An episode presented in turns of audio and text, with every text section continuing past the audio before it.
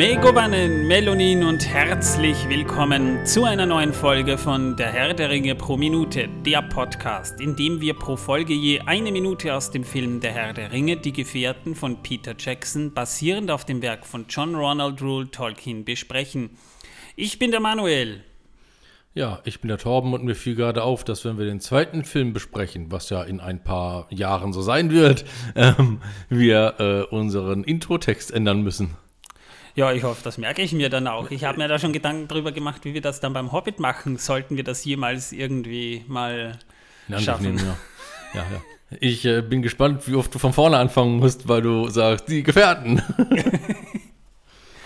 Na, warten wir mal ab, was da kommt. Also so blöd bin ich jetzt auch wieder nicht. Ja. ja? Ich weiß nur nicht, warum das nicht die drei Türme heißt, sondern die zwei Türme. Ich finde das sehr merkwürdig. Was ist der dritte Turm? Na, über den wir heute sprechen. Das äh, ist nicht ganz korrekt, weil äh, da, da geht es ja im zweiten Teil, wird ja im Prinzip dann auch die Bedeutung des Titels, die zwei Türme ja dann erläutert. Natürlich, aber ich meine, äh, der dritte Turm ist eigentlich noch wichtiger als diese anderen beiden. Welcher Turm ist das? Na, der Turm. Der Turm? Ja. Der, der Wachturm von Amonsul. Ach so, den meinst du. Ja, den ja das ich. ist der dritte Turm. Da gibt es ja. dann wahrscheinlich so ein Zusatzband irgendwie, der dritte Turm auch noch so. Ja. Und die zwei Türme und vielleicht auch der dritte. Ja, das ist dann so, ist dann so die Special ja. Extended Edition, die irgendwann einmal herauskommt, ja. Genau, mit einem kurzen Abstecher. Die Gefährten. Und Frodo. Punkt, Punkt, Punkt. Frodo und, Frodo und die Gefährten. Ja, das ist ja auch ein Titel, ja. Ja. ja. Gut. Oder noch besser, der Ring und die Gefährten. Der Herr der Ringe und Frodo auch noch. Zum Beispiel. Der, der Ringe und vielleicht auch Frodo. Ja. da irgendwie sowas. Oh mein. Hi. Und schon haben wir wieder 50 Zuhörer verloren. Na, Moment mal. ich habe ich hab neulich mal im Internet so, so Fanfiction ausgegraben über den Herr der Ringe und da gibt es teilweise sehr weirdes Zeug. Also wirklich weirdes Zeug. Äh, da will ich jetzt gar nicht mal unbedingt so drauf eingehen, aber das sind teilweise. Also, eins muss ich schon sagen: die Leute haben ja teilweise viel Kreativität. Ich finde ja Fanfiction auch ganz gut gibt ja auch Fanfiction, die man dann einfach umschreiben muss und schon kommt da so ein, so ein Fickel-Roman heraus, hier Fifty Shades of Grey. Äh, aber das, was ich bei, teilweise beim Herrn der Ringe gefunden habe, das war so weird, so, also, nö, also. Mh. Hm. Ich war letztlich mal in einem netten äh, Buchladen.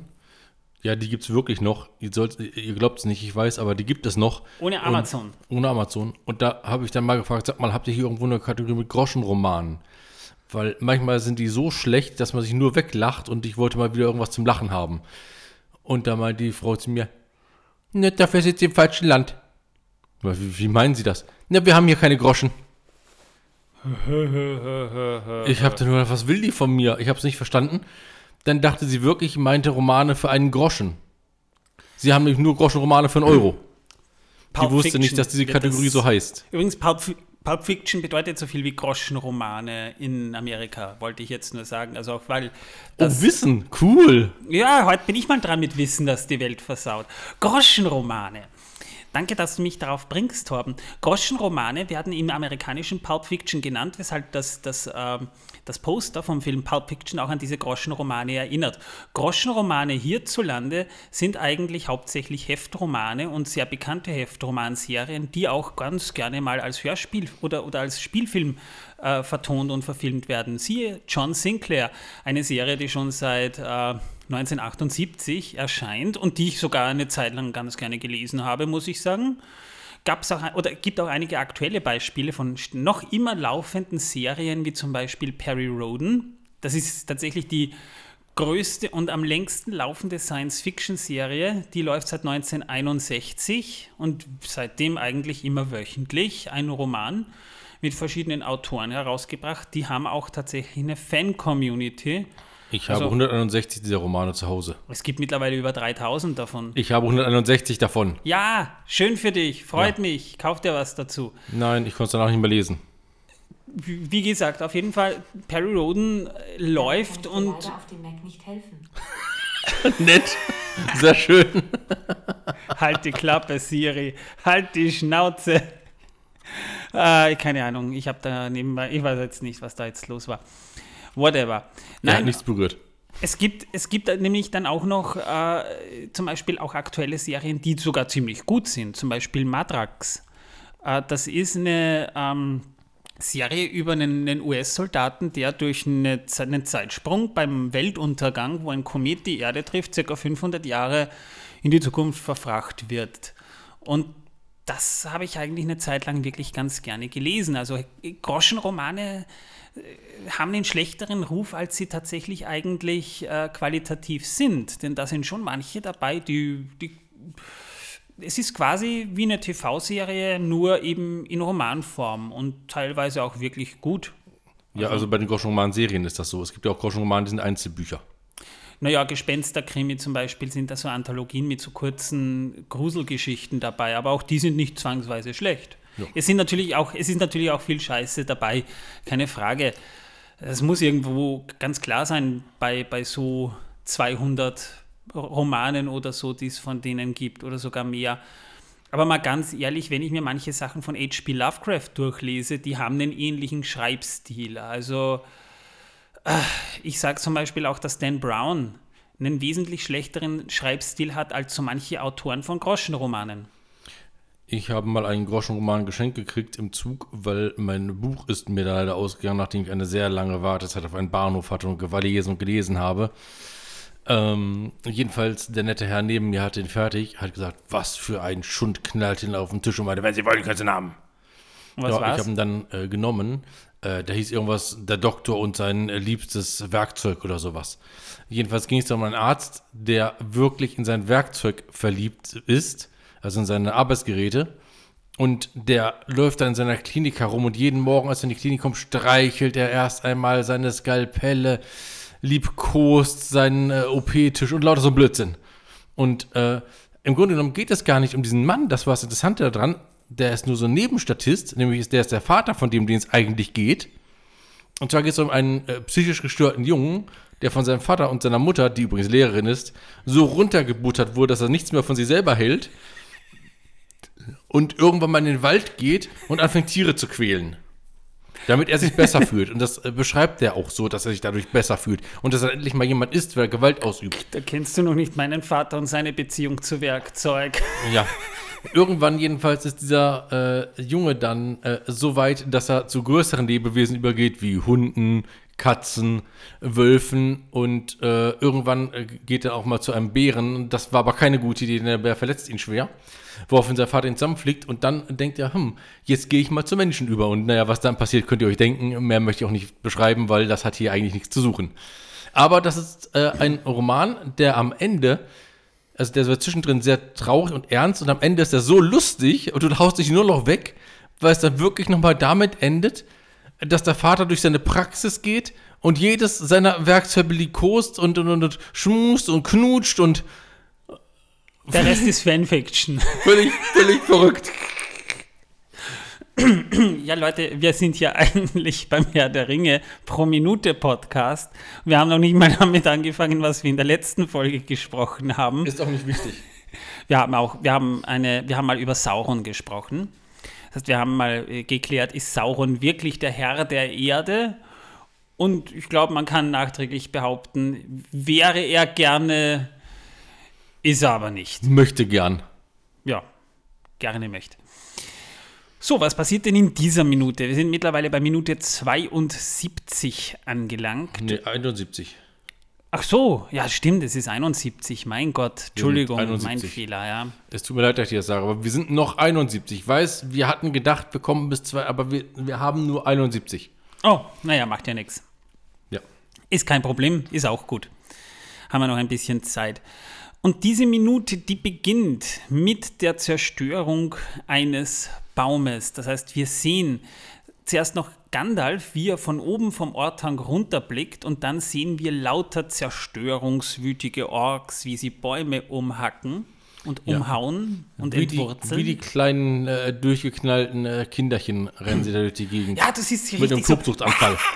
So, die freuen ja. sich richtig. Ja. ja. es ist schön, so glückliche Orks zu sehen. Ja? Genau, endlich hatten sie mal was zu tun, endlich waren sie mal glücklich und mussten nicht irgendwelche komischen Erdlöcher graben. Ja. Mit bloßen Händen. Nö, das kommt erst wieder, aber.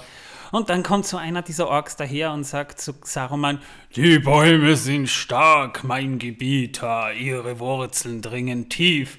Und Sauron sagt nur ganz cool: Reißt alle Bäume heraus.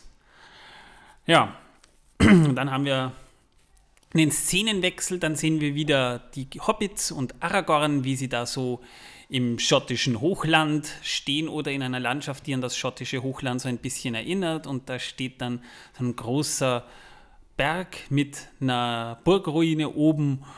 Und Aragorn, gewohnt detailliert wie immer, sagt einfach nur, hier steht der große Wachturm von Amon-Sul.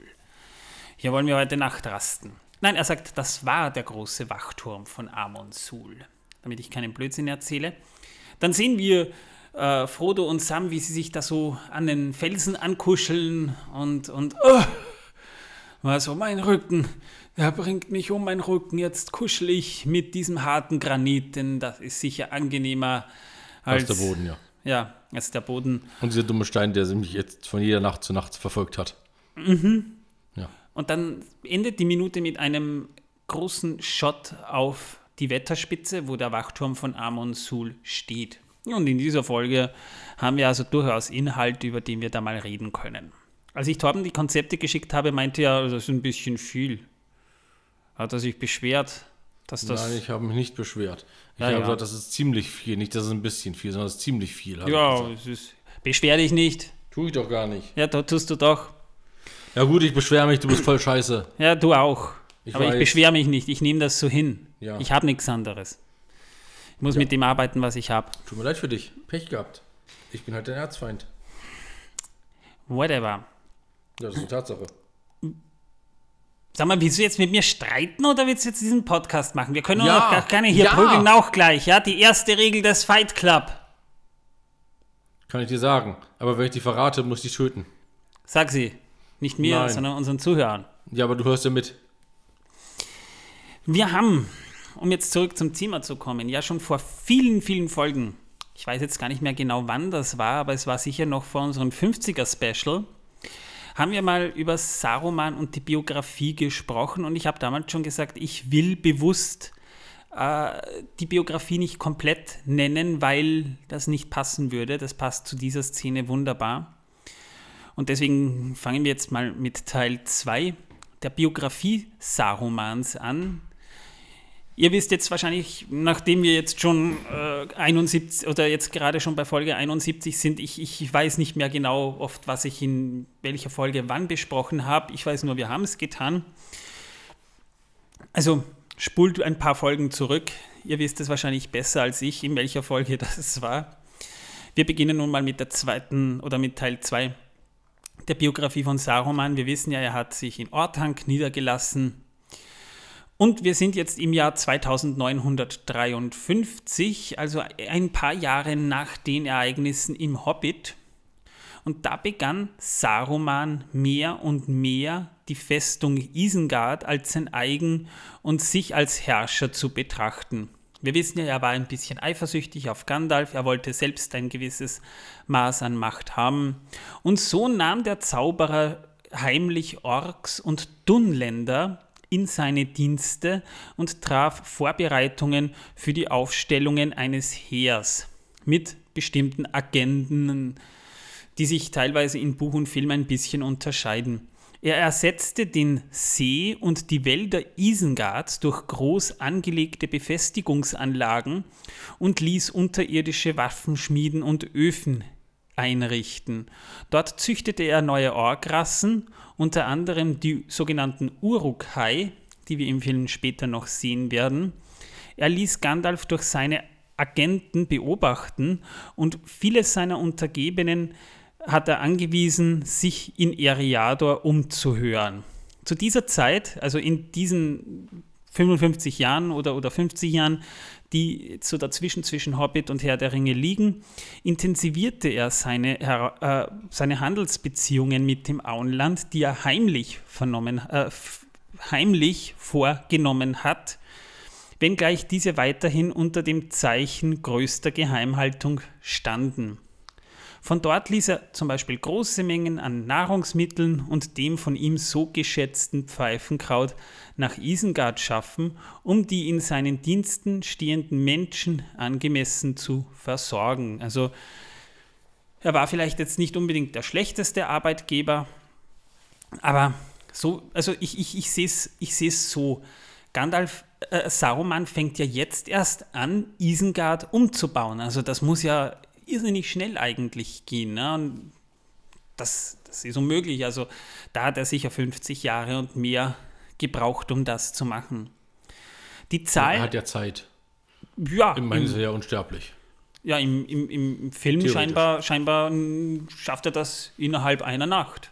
Ja? ja, ja, im Film schafft das innerhalb von einer Nacht, aber da hat er ja auch ein paar hundert Orks gehabt, ne? Ja, aber Orks trotzdem. sind eben viel schnellere Arbeiter als Menschen und viel klüger als Menschen beim Arbeiten. Ja, und die kannst du opfern, die kannst du töten, die kannst du. Genau. Äh, das den, fällt den, niemandem auf, scheinbar. Genau, den nimmst du einfach den Saft und mit ihren Saft äh, kannst du wieder was bauen. Das ist natürlich effektiv, ja, Nahrung zum Beispiel, ja, aber trotzdem ist das logistisch. Ich meine, die Chinesen schaffen es gut, die schaffen es, ein Krankenhaus innerhalb von elf Tagen äh, in Pandemiezeiten aus dem Boden zu stampfen, aber nicht innerhalb von einer Nacht. Hätte hier in Europa niemand geschafft. Nö, das würde schon an der Bürokratie scheitern. Hier bei uns sagen, in Wien. Da brauchen sie ja schon mal 15 Jahre Bürokratie. das, ist, das ist nämlich wahr. Ich meine, ich sage nur Semmering-Basistunnel, ja. So, jedenfalls die Zahl der Mittelsmänner und Kontaktpersonen, die Saruman zu dieser Zeit im Norden beschäftigte, die stieg im Laufe der Zeit immens an. Und um das Jahr 3000, also 18 Jahre vor diesen Ereignissen, ein Jahr vor Bilbos Weggang, da wagte Saruman schließlich den Palantir des Ortank das erste Mal zu benutzen. Das tat er aus Neugier und um besser nach dem Ring suchen zu können. Dabei überschätzte er seine eigenen Kräfte, denn als er es wagte, nach Mordor zu blicken, konnte er nicht widerstehen und geriet unter den Einfluss Saurons, der den Stein von Minas Ithil besaß. Fortan war Saruman, Saruman, obwohl er von sich selbst glaubte, frei zu sein und frei zu denken, ein Gefangener der Gedanken des dunklen Herrschers. Sein Stolz und sein Hochmut wuchsen zu dieser Zeit noch stärker als seine Macht. Aus Stolz und Machtbesessenheit schmiedete er sich selbst einen Ring, Power unbekannt, und nannte sich Saruman der vielen Farben. Also er ist dann mehr oder weniger erst innerhalb von 50 Jahren richtig, also richtig ausgetickt, kann man sagen. Man könnte sagen, er hat seinen Schatz auf andere Art gefunden. Gut, wechseln wir doch mal die Szenerie. Wir haben nämlich hier tatsächlich einen Szenenwechsel innerhalb dieser Minute. Und wir kommen nun zum dritten Turm, dem Wachturm von Amon Sul. Wobei ich mich immer noch frage, heißt er wirklich Amon Sul oder Amon Sul? Amonsul mit einem Akzent, also so wie der Kinderpingui, der ja heißt ja auch nicht Kinderpingui, sondern Kinderpingui, muss man sich Amonsul als Amonsul vorstellen. Es ist keine Ü, sondern ein, ein, ein Akzent. Ja, und die Kinder sagen trotzdem, sie wollen einen Pinguin haben. Und ich sagte immer, ja, Kinderchen, aber eure Badewanne ist nicht groß genug. ja. Das verstehen die nur irgendwie nie. sind die süß, die Kinder. Grausam, grausam. Wo liegt denn dieser Wachturm von Amonsul? Er liegt in den ähm, Wetterbergen. Er liegt nur teilweise. Ein er Teil steht, steht er steht oder, oder er, er, er ver, ver, verwittert, so, er verwittert dahin, sagen wir es mal so, ja. Also das sind so die Wetterberge. Die Wetterberge, die liegen nördlich der Oststraße und östlich von Bre, circa sechs Tagesmärsche. Ihre größte Erhebung ist die Wetterspitze, wo auch der Amonsul, der Wachturm von Amonsul steht, denn Wetter, äh, Amonsul ist nur eine andere Bezeichnung für Wetterspitze. Insgesamt erstrecken sich die Wetterberge auf ca. 80 Meilen von Norden nach Süden. Die Bergrücke sind kahl und felsig und es ist kein Pflanzenwuchs möglich da der Boden außerordentlich trocken ist. Das liegt daran, dass das Gestein der Wetterberge kieselhaltiger Kalkstein ist, der Wasser rasch versickern lässt. Kann man sich so ein bisschen vorstellen wie, die, wie das Hochland von Schottland, so diese, diese grünen Berge. Ich war schon mal in Schottland, das sieht gewaltig aus. Also wirklich schön. Das sind eben, also kaum Pflanzenwuchs, schon Gras und so weiter. Also es ist schon eine Fauna da, aber jetzt nicht so üppig, dass alles bewaldet ist. Das steht teilweise wirklich kahl da und nur vereinzelt gibt es vielleicht Wälder am Boden in, in, den kleinen Tälern zwischen diesen Bergen. Ja. Die haben einen wellenförmigen Kamm und sind jeweils circa 1000 Fuß hoch und von äh, Resten und Ruinen von Gräben, Wellen, Pfaden und Steinbauten gesäumt. Einst waren die Wetterberge die Grenze zwischen den Königreichen Arthedain und Rudaur, über die haben wir vor ein paar Folgen schon gesprochen, wobei Arthedain sie im Krieg gegen Angmar befestigte.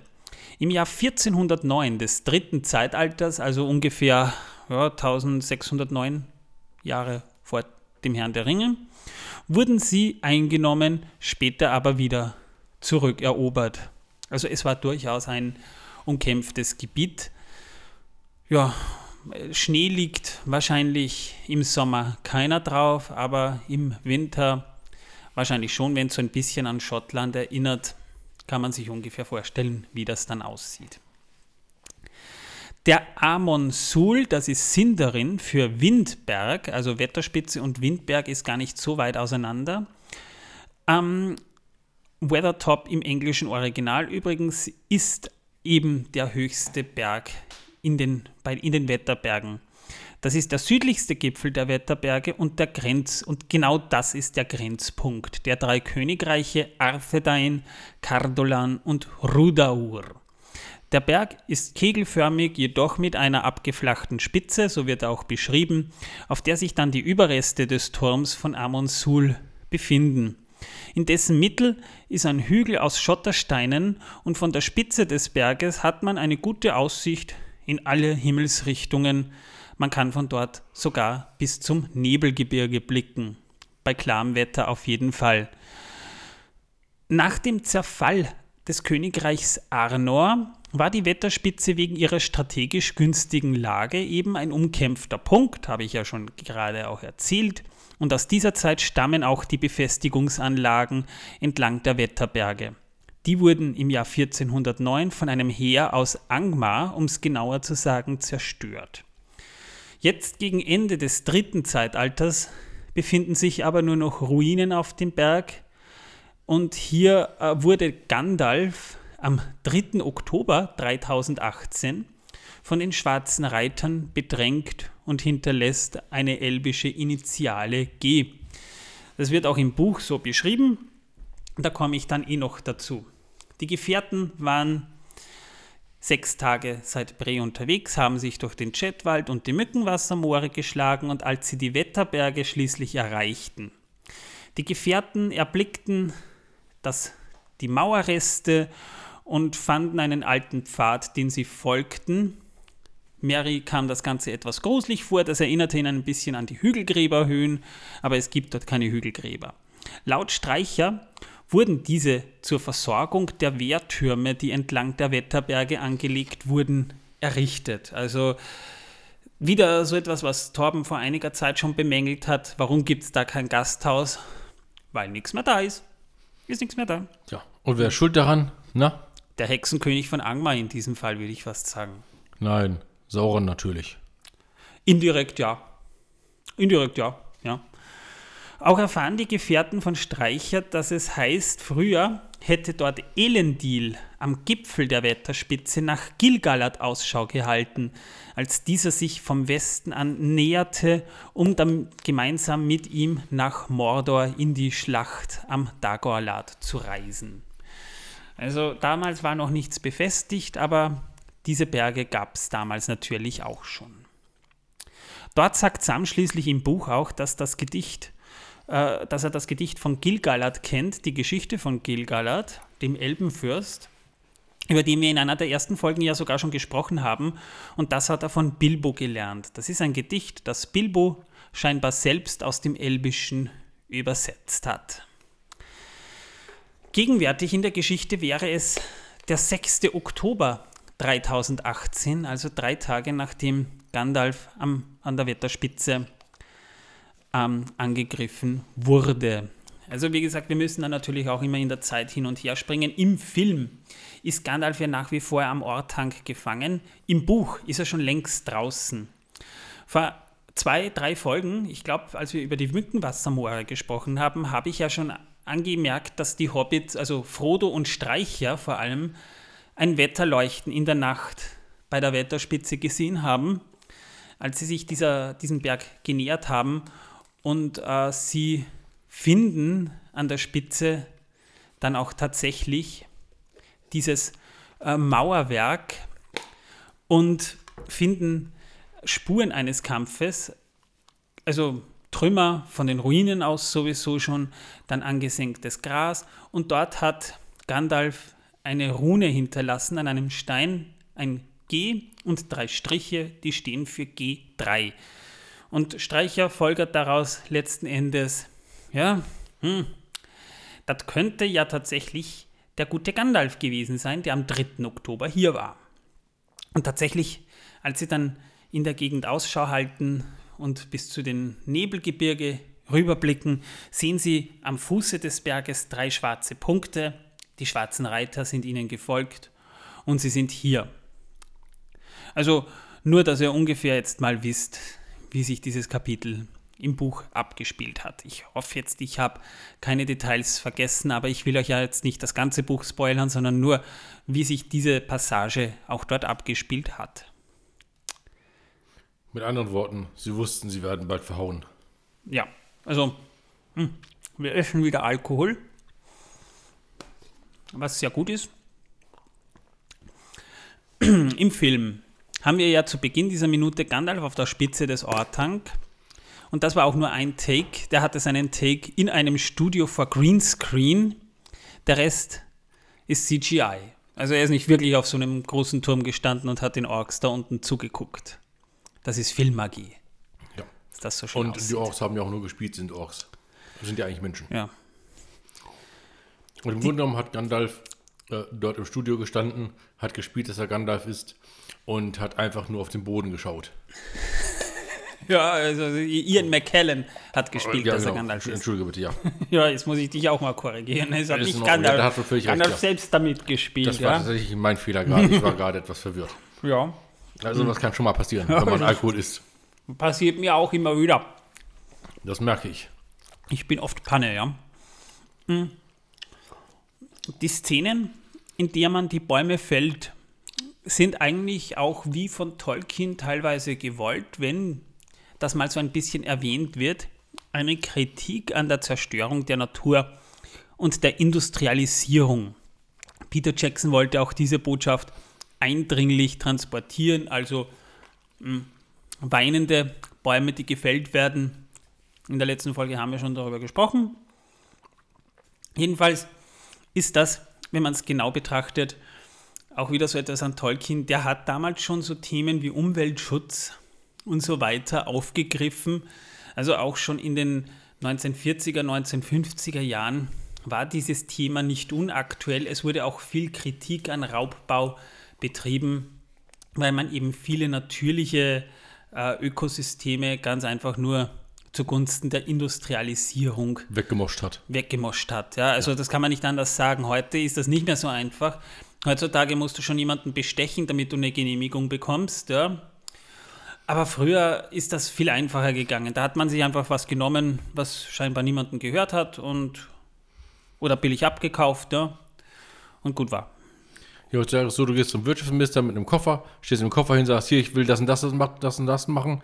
Der schaut gar nicht erst in den Koffer rein, gibt ihm seinen Sekretär, der Sekretär reicht ihn weiter, der unterschreibt was und die Sache ist erledigt.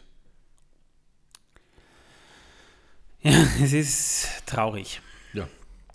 Und wenn nicht genug drin war, dann kommt er nochmal vorbei und sagt, du, ich krieg einen Beraterposten, wenn ich fertig bin mit Politik, Alter. Kapiert? Bei- und dann sagt der Donald andere, Trump, ja? hey, ist voll krass, kriegst Ja. du Beraterposten. Ist voll gut, wenn du den kriegst. Ja, und schon ist die Sache unter einem, unter dem Deckel, ne? Also, erledigt. Es ist ja heutzutage, das muss man mal ganz ehrlich sagen, äh, so, so, so offen kann man schon sagen, gerade auch bei, bei Umweltthemen, den Leuten ist das Geld immer noch wichtiger als der, als der langfristige Nutzen. Und es ist teilweise immens schwer, den Leuten nachhaltige Technologien zu verkaufen, weil sie in der Anschaffung extrem teuer sind und die Leute dann oft nicht, nicht weitläufig genug denken, dass sie sich jetzt zum Beispiel denken, ja gut, wenn ich mir jetzt eine Solaranlage kaufe, dann ist die Anschaffung teuer, aber dafür auf lange Sicht komme ich wesentlich günstiger weg.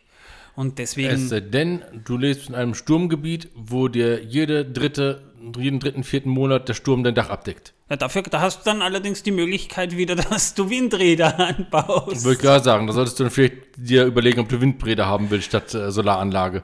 Weil nämlich die Solaranlagen, es gibt keine Versicherung, die Solaranlagen gegen Sturmschäden in Sturmgebieten versichert. Das ist, es ist nämlich tatsächlich so, dass es auch diese Technologien zum Teil damals schon gab, aber sie waren extrem teuer. Und äh, das ist jetzt teilweise auch wieder so der Grund, warum die, die Debatte momentan wieder läuft, ob, ob zum Beispiel ähm, Atomkraft grün ist. Das ist ja momentan auch eine, De eine Debatte, die läuft und differenziert betrachtet ist es ja eigentlich auch. Differenziert betrachtet ist Atomkraft sehr umweltfreundlich, weil sie mit, wenig, mit verhältnismäßig wenig Aufwand oder wenig, äh, gut, die Herstellung eines, eines Isotops schon, aber mit verhältnismäßig wenig äh, Aufwand sehr viel Strom produzieren kann. Das Problem ist der Müll, der dabei entsteht und die Gefahr, die dabei entsteht, wenn es zu einem Unfall und, kommt. Und der du danach hast also ja, wie gesagt, der, der, Müll, der radioaktive Müll, der dabei entsteht, der ist natürlich dann alles andere als grün. Weshalb es ja mittlerweile schon sehr viele Experimente in Richtung, äh, in Richtung Fusionskraftwerk geht. Die würde nämlich im Prinzip dieselbe Technologie anwenden, aber im Vergleich dazu würde das zu keinem radioaktiven Abfall führen. Also das Problem ist, kurz, kurz gesagt, wenn man mal wissen möchte, wie ein Atomkraftwerk funktioniert, ich bin kein Atomphysiker, ich weiß ungefähr, wie es funktioniert. Man erschafft Brennstäbe aus einem bestimmten Uran, das äh, sehr lang radioaktiv bleibt. Radioaktivität verursacht Hitze, das heißt, das Ding bleibt arschheiß. Und zwar über tausende Jahre hinweg. Ja? Und diese Hitze, die du dabei hast, die kann das Wasser in diesen Kühltürmen zu Dampf verarbeiten und die, äh, äh die steuern dann die Turbinen. Das heißt, du hast im Prinzip mit wenig Aufwand die Möglichkeit, Strom zu erzeugen. Und die Idee dahinter, die ist durchaus grün. Das ist richtig. Das Problem ist, dass das Uran, das du verwendest, leider Gottes alles andere als grün ist, sondern scheißgefährlich ist. Ja, und deswegen finde auch ich, man soll das abschaffen. Aber das Lustigste, was ich mal hatte, war in der Nähe von Cottbus im Osten Deutschlands äh, mitten in einem Naturschutzgebiet ein brennendes Kohlekraftwerk. Kohle ist auch nicht unbedingt super, nein. Also Kohle. Ja, das ist auch nicht grün, aber das in einem Naturschutzgebiet zu haben, wo sie ihre Abwässer dann noch mitten ins Naturschutzgebiet leiten müssen, das ist besonders geil. Ja, darum sage ich ja, heutzutage guckt man immer noch mehr auf das Geld als, als äh, auf, den, auf den nachhaltigen Nutzen. Mittlerweile ist man schon so weit, dass man auch schon auf der richtigen Spur ist. Ein Uranisotop herzustellen, das sehr schnell zerfällt. Das heißt, das Ding, du hast den Uranbrennstab, der macht sein Ding, solange wie es halt geht. Und sobald der fertig ist, was wird aus Uran, wenn, wenn, wenn im Prinzip alle Stoffe verbraucht sind? Also wenn, wenn, der, der, die, wenn Uran komplett zerfallen ist, dann wird Uran zu Blei. Blei ist nämlich dann deswegen natürlich auch cool, weil Blei dann die Fähigkeit hat, dass sie die Radioaktivität abhält, weshalb du ja zum Beispiel auch beim Röntgen und bei anderen Dingen einen, eine Bleischürze bekommst. Und das würde schnell passieren. Ja? Das heißt, der einzige Abfall, der dann daraus entstehen würde, ist Blei. Blei ist jetzt auch nicht unbedingt so toll, aber Blei ist etwas, das kannst du einigermaßen gut entsorgen. Blau kommt, Blei kommt auch in der Natur, in der Natur vor. Blei ist nichts anderes als zerfallenes Uran, das irgendwann mal radioaktiv war. Das ist nicht das Problem. Also ich bin eigentlich auch der Meinung, dass es abgeschafft gehört. Das sage ich auch ganz offen dazu. Aber mit dem Aber, wenn Sie eine Möglichkeit finden, das Ganze einigermaßen umweltschonend zu machen, und deswegen, und bin, ich ein sicher. Fan, deswegen bin ich ein Fan der Fusionskraft. Die Fusionskraft ist, funktioniert dann so, du erschaffst ein, ein Plasma, wie es auch im Inneren der Sonne ist, musst es nur magnetisch in einer Sphäre halten, damit es quasi schwebt, damit du es halten kannst. Und aus dieser Hitze, wir reden da von Millionen, von, von, von Temperaturen, wie sie im, im Zentrum der Sonne vorherrschen, ja. Und diese Hitze kann dann natürlich auch Turbinen antreiben. Wenn du das hältst und wenn du das einigermaßen stabil hältst, dass es sicher bleibt, und äh, nach allem, was, was man heute weiß, kann es da kaum zu Unfällen kommen, denn wenn was passiert, dann ist es, dass die, die Magnetsphäre irgendwann mal den Geist aus, aufgibt aus irgendwelchen Gründen und das Plasma löst sich dann einfach puff in nichts aus, da bleibt nichts mehr. Ja? Das ist dann nur, nur Arsch, weil du dann wieder ein Plasma erzeugen musst, wenn du, wenn du wieder genug Strom hast, dass du selbst das Kraftwerk antreiben kannst. Das ist alles, was passiert. Ja? Und das ist eine geile Sache. Ich bin für Warpkerne. Für Warpkerne. Ja, das ist eine Idee, ja. Also ich, ich bin jetzt kein Atomphysiker, nagelt mich jetzt bitte nicht darauf fest. Das ist jetzt wirklich nur ganz einfach erklärt, nämlich so, dass sogar ich es verstehe. Und wir haben wieder Wissen eingebracht. Ist das nicht großartig? ja. Aber wie gesagt, diese, diese Thematik gab es damals eben auch schon zu Zeiten von Tolkien. Wir sind jetzt bei der Ankunft der Wetterspitze im Film aber diese Szene hat aus Zeitgründen Peter Jackson nicht selbst inszenieren können. Das überließ er seinen Kameramann, nämlich auch in diesem Fall Second Unit Regisseur Barry M. Osborne. Reden wir kurz über den, ist nicht schlecht, weil äh, auch innerhalb hinter der Kamera die Crew hat teilweise Erstaunliches geleistet. Ich meine, der Film hat insgesamt 17 Oscars abgeräumt. Da sind nicht nur die Schauspieler und der Regisseur dafür verantwortlich, sondern eigentlich alle. Barry Osborne wurde am 7. Februar 1944 in New York City geboren. Er wirkte unter anderem auch als Regieassistent, Kameramann und Produktionsmanager in äh, sehr namhaften Filmen mit. Zum Beispiel Der Pate, Kojak, die Serie, Apocalypse Now, dann James Bond Octopussy, Anfang der 90er in Dick Tracy, dann Face Off, sogar in Matrix war er dabei und allen Herr der Ringe Filmen. Für sein Werk erhielt er dann auch 2004 beim Herr der Ringe endlich den Oscar.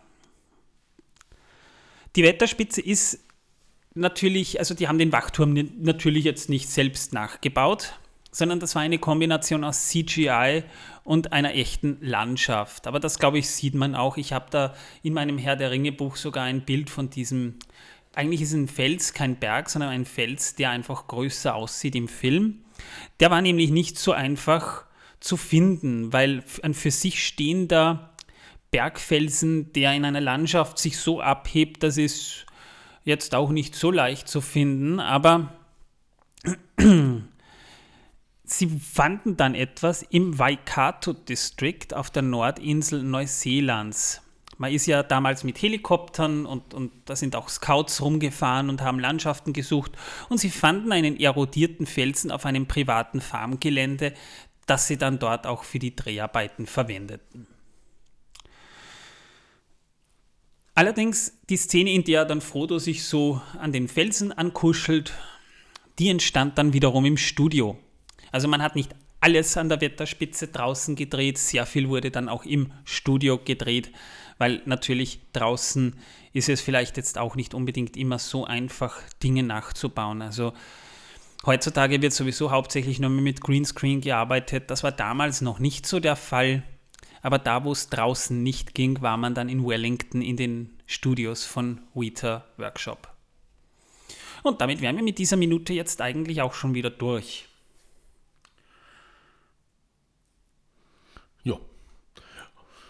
Hobbits kennen übrigens äh, kein äh, Ping äh, Kinderpinguin.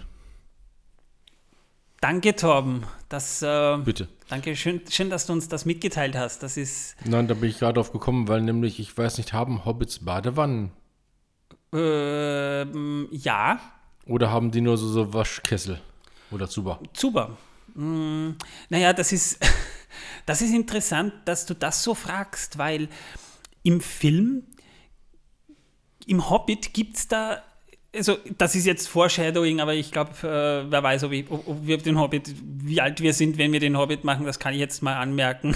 Gibt es ja diese eine Szene. kann ich gar nicht rum, weil ich keine Zähne mehr im Mund habe. Man, weißt du, damals, als wir doch Haare auf Zähne im Mund hatten und, und, und, und keine riesigen Brillengläser. Was steht da geschrieben? Ja, da sind wir dann wirklich ältere Männer, die diesen Podcast Äh, machen. ja. Ja. ja, das ist jetzt doch nicht so der Fall. Noch nicht. Nein, wir haben neulich erst drüber wieder gesprochen, dass wir uns eigentlich eher wie 18 fühlen. Gut, an alle jungen Zuhörer, ihr Nein, seid. du fühlst dich wie 18. Ich fühle mich wie 7. das kann ich nachvollziehen, ja. Danke. Also, was ist nun mit den Badewannen?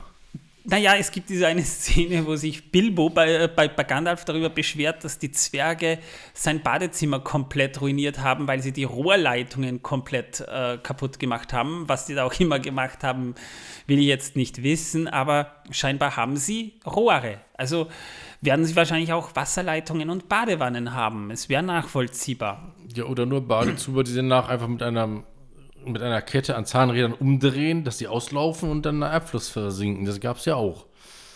Habe ich letztlich mal tatsächlich äh, in einem äh, Dokumentarfilm gesehen. Eine äh, Badewanne eines alten äh, äh, äh, äh, Grafen oder Barons aus Deutschland, der in einer Burg lebte, der hatte in seinem Turm oben tatsächlich eine Leitung, da wurde hochgepumpt von unten von ein paar Sklaven oder Dienern oder was auch immer die waren. Leibeigene. Also Sklaven. Ja, Leibeigene sind zum Teil ja auch. ähm, Sie hatten ja keine Rechte. Ja, aber, Aber die Leibeigenschaft wurde ja, glaube ich, in Deutschland sogar schon verhältnismäßig früh verboten. Ja, aber äh, ja, es gab trotzdem noch sehr lange leibeigene Bauern, weil die ja teilweise mit einer Erbleigenschaft belegt waren, die nicht verboten war. Aber egal, wegen Verschuldung und sowas, ne? Aber das ist ja irrelevant. Äh, darum geht es gar nicht. Jedenfalls, der hatte äh, an Ketten einen Badezuber da stehen und äh, von unten wurde Wasser hochgepumpt, kaltes, in diesen Badezuber rein. Das wurde dann mit etwas warmem Wasser aufgegossen. Und dann hatten die Herrschaften dort baden können. Und wenn sie fertig waren, kam irgendein Diener an, zog dort an diesen Ketten und hat diesen Badezuber einfach einmal komplett auf den Kopf gedreht, sodass er auslief. Und dann Abfluss rein, dann wieder alles unten raus. Das fand ich sehr interessant. Okay. Okay. Ende okay. des äh, 16. Jahrhunderts war das, glaube ich, dass das Ding gebaut wurde. Also, Habe ich bis dahin auch noch nirgends irgendwo gesehen gehabt. Liebe Zuhörer, also in dieser Folge bekommt ihr so viel Wissen vermittelt, das ist schon gigantisch. Ja? Also wir haben heute schon über alles Mögliche gesprochen. Wir haben über Groschenromane gesprochen, über Atomkraftwerke und jetzt über Badewannen. Und jedes Mal haben wir den Übergang so und- elegant geschafft, dass ihr es und- nicht merkt. Und über die Üs und Ös und As. Stimmt. Am und Sühl. Amon Sul, ja. Ja. Ja, also äh, Leute, Also heute ist echt Bildung. ja, also das bekommt ihr von uns gratis. Wir verdienen nichts dabei, ja. Also wir können euch wirklich Scheiße erzählen, es ist egal, wir kriegen nichts dafür. Aber ihr könnt gerne auf unserer kostenpflichtigen Hotline anrufen. Das ist die 0190 333 111 Gibt's und überhaupt noch 0190er ich, ich Nummern? weiß nicht, ist mir auch völlig egal. Ja, dass du das überhaupt noch weißt, das, und das habe ich schon ewig nicht mehr gedacht. Du, das Problem war, ähm, es gab eine Zeit, da bin ich nachts aktiv gewesen, habe da gearbeitet und hatte immer so zwischen äh, 3 Uhr und 5 Uhr morgens Zeit. Und dann lief immer diese lustigsten, äh, die, die, die, die ähm, äh, schönsten Bahnstrecken Europas. Und zwischendrin wurden die einmal kurz unterbrochen und dann kam so eine äh, Porno-Hotline-Werbung für 5, 6 Minuten von verschiedensten Porno-Hotlines. Und dann ging das mit diesen Bahnstrecken weiter. Und die ganze Zeit fuhr dieser Dampfzug dort lang in dieser Landschaft, die von vorne gefilmt wurde. Und deswegen hat es tuff, tuff, tuff, tuff, tuff, tuff, tuff, tuff, tuff, tuff, tuff, tuff, tuff, tuff, tuff, tuff, tuff, tuff, tuff gehört. Also- und wenn dich danach irgendjemand angebrüllt hat, es war dir so egal, in deinem Kopf ging nur tuff, tuff, tuff, tuff, tuff, tuff, tuff, tuff, tuff, tuff, tuff, tuff, tuff. Die Ach ganze so. Zeit. Das erklärt jetzt auch, das erklärt jetzt auch, warum du das immer machst, wenn du auf dem Weg hierher bist. Das hat andere Gründe. Achso. Damit Also- möchte ich die E-Scooter-Fahrer abschrecken. Ich möchte, ich möchte jetzt aber unsere minderjährigen Zuhörer mal auf zwei Sachen aufmerksam machen. Nein, diese 0190er Nummern gibt es jetzt ganz offensichtlich nicht mehr. Und nein, ihr bleibt jetzt nicht so lange auf, um das nachzuprüfen. Allerdings Nein, gibt diesen es, Sender gibt es auch gar nicht mehr, allerdings glaube gibt ich. es in Skandinavien Nein, nein, das war immer so Nachtprogramm bei den Öffentlich-Rechtlichen mit diesen Zügen, weil die kenne ich auch, diese, diese Bahnstrecken. In Skandinavien gibt es, und auch in Australien übrigens, gibt es ganze Fernsehsender, die nur sowas ausstrahlen und die haben die besten Einschaltquoten. Kein Scheiß. Ja, also- weil Leute wahrscheinlich dabei einschlafen und laufen lassen. Ja, das ist total entspannend. Und die Leute lassen das dann so nebenbei laufen. Ich meine, das guckt man ja dann nicht so, so, so äh, wie, wie Primetime-Programm wie Game of Thrones oder so, dass du dir dann denkst, hey, ja, heute ist 20.15 Uhr, da drehe ich mir heute wieder Bahnstrecken auf. Ja? Nein, das lässt du nebenbei laufen. zum Beispiel, wenn du jetzt irgendwas nebenbei machst, wie lesen und so weiter, und nebenbei läuft dieser Sender. Und die laufen gut im Verhältnis. Ich meine, bei uns, ich kann mich jetzt nicht entsinnen, dass es bei uns sowas gibt. Es gibt ja hin und wieder das, früher, als wir noch ganz klein waren, gab es das Testbild, dann gab es diese Bahnstrecken und diese Kaminfeuer. Das ist ja stundenlang gelaufen. Heute kannst du dir dieses Zeug auf Netflix angucken. Ja, oder dir einen Bildschirm schon einfach runterladen mit Kaminfeuer für den Fernseher. Ja, es ist im Prinzip fast dasselbe. Auf Disney Plus gibt es das sogar mit Arendelle-Ding. Aber nicht beim OLED-Fernseher würde ich es nicht machen, weil sonst, sonst brennt sich das Bild mit der Zeit ein. Ist jetzt nur ein kleiner Tipp von mir. Auf einen LCD bei Bildschirm könnt ihr es aber machen. Ja. Da, da schadet es nichts. Ja. Und schon wieder Wissen. Also Leute, ernsthaft. Wir haben heute so viel Wissen und Information verbreitet, eigentlich Solltet ihr uns euch alleine schon deswegen einen Stern bei Spotify hinterlassen? Dann fünf Sterne, über fünf Sterne würde ich mich persönlich noch mehr freuen, ja. Also zeigt aber gerade sechs Finger. Über fünf Sterne würde ich mich auch freuen. Und zeigt sechs Finger, hervorragend. Ja, neulich hatte ich auch ja. mal beide Daumen hoch. Dir habe ich zwei Mittelfinger entgegengestreckt, hast du auch nichts gesagt. Ja, ja da wollte ich auch nicht drüber. Ja. Äh, ist, äh ich war mal bei einer Hochzeit als Trauzeuge. Und äh, irgendwann meinte dann mal der Bräutigam High Five und sein High Five war, dass er mit erhobenen Daumen zugestreckt hat. Und ich meine, ja genau, High Five. Und seitdem ziehe ich ihn immer damit auf. Und übrigens nochmal wissen, was die Welt versaut, weil ich es gerade auf mein Handy bekommen habe. Wir haben, wir, sind gerade, wir haben gerade einen geomagnetischen Sturm und die Chancen, dass man heute in Nordeuropa wieder wunderschöne Nordlichter zu sehen bekommt. Gut, während, ihr, während wenn dieser Podcast veröffentlicht wird, ist es schon wieder vorbei, aber ja. Jetzt Pech für euch. Gut, in der nächsten Folge reden wir dann schließlich über Dolche, der Hobbit und über den äh, Angriff der schwarzen Reiter und wie er sich im Buch zugetragen hat. Ich muss dazu sagen, das sauge ich mir gerade aus den Fingern, weil ich muss ganz ehrlich sein, ich habe mir für die nächsten Folgen noch überhaupt keine Notizen gemacht, weil wir, äh, weil, weil die Zeit jetzt einfach noch nicht gegeben war, aber darum wird es in der nächsten Folge auf jeden Fall gehen. Das weiß ich schon. Ja, das ist aber schön, dass du das weißt. Und ja. wieder hast du Wissen vermittelt. Wieder, ja. Das ist unglaublich. Darum sage ich jetzt mal, Leute, alleine dafür müsst ihr uns schon fünf Sterne geben. Eine Podcast-Rezension, genau, wo ihr unser ähm, Wissen lobt, wo ihr, wo ihr hochjubelt, wie klug und wie, und wie weise wir sind und, und was wir euch da nicht alles vermitteln. Und Harald Lesch müsste eigentlich unseren Podcast hören, damit er etwas lernt. Sowas äh, in der Genau, Art. genau. Und äh, denkt dran, uns äh, fünf Kartoffeln in die äh, Rezession zu schreiben. Das ist noch, noch besser, ja. Und übrigens, einen Spoiler kann ich euch schon geben, äh, weil wir ja irgendwann mal auch äh, euch äh, zusätzliche Inhalte bieten wollen gegen eine kleine Spende. Wenn ihr uns viel spendet, bekommt ihr von Torben eine handsignierte Kartoffel. Ja. Gut, damit sage ich jetzt mal, hoffentlich hat euch diese Folge gefallen. Wir hören uns dann hoffentlich auch in der nächsten Folge wieder. Ich sage jetzt erstmal Tschüss, bis zum nächsten Mal, ciao. Und Tschüss. Ciao, Batman, bis bald.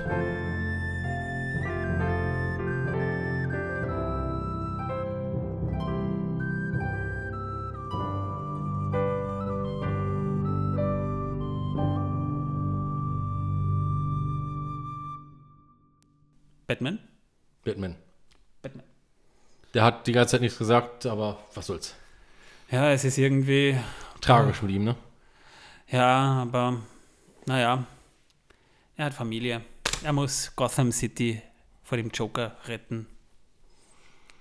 Verdammt, äh, das sollte ja. eigentlich ich heute machen. Ach so, ja. hast du es wieder versaut? es gibt ja dir einmal in sechs Monaten einen Auftrag und du versaust es schon wieder. Ich muss mich eigentlich nur noch schminken, denn und den Rest, äh, ich, ich habe mir sogar schon die Lache angewohnt. Sehr gut, hervorragend.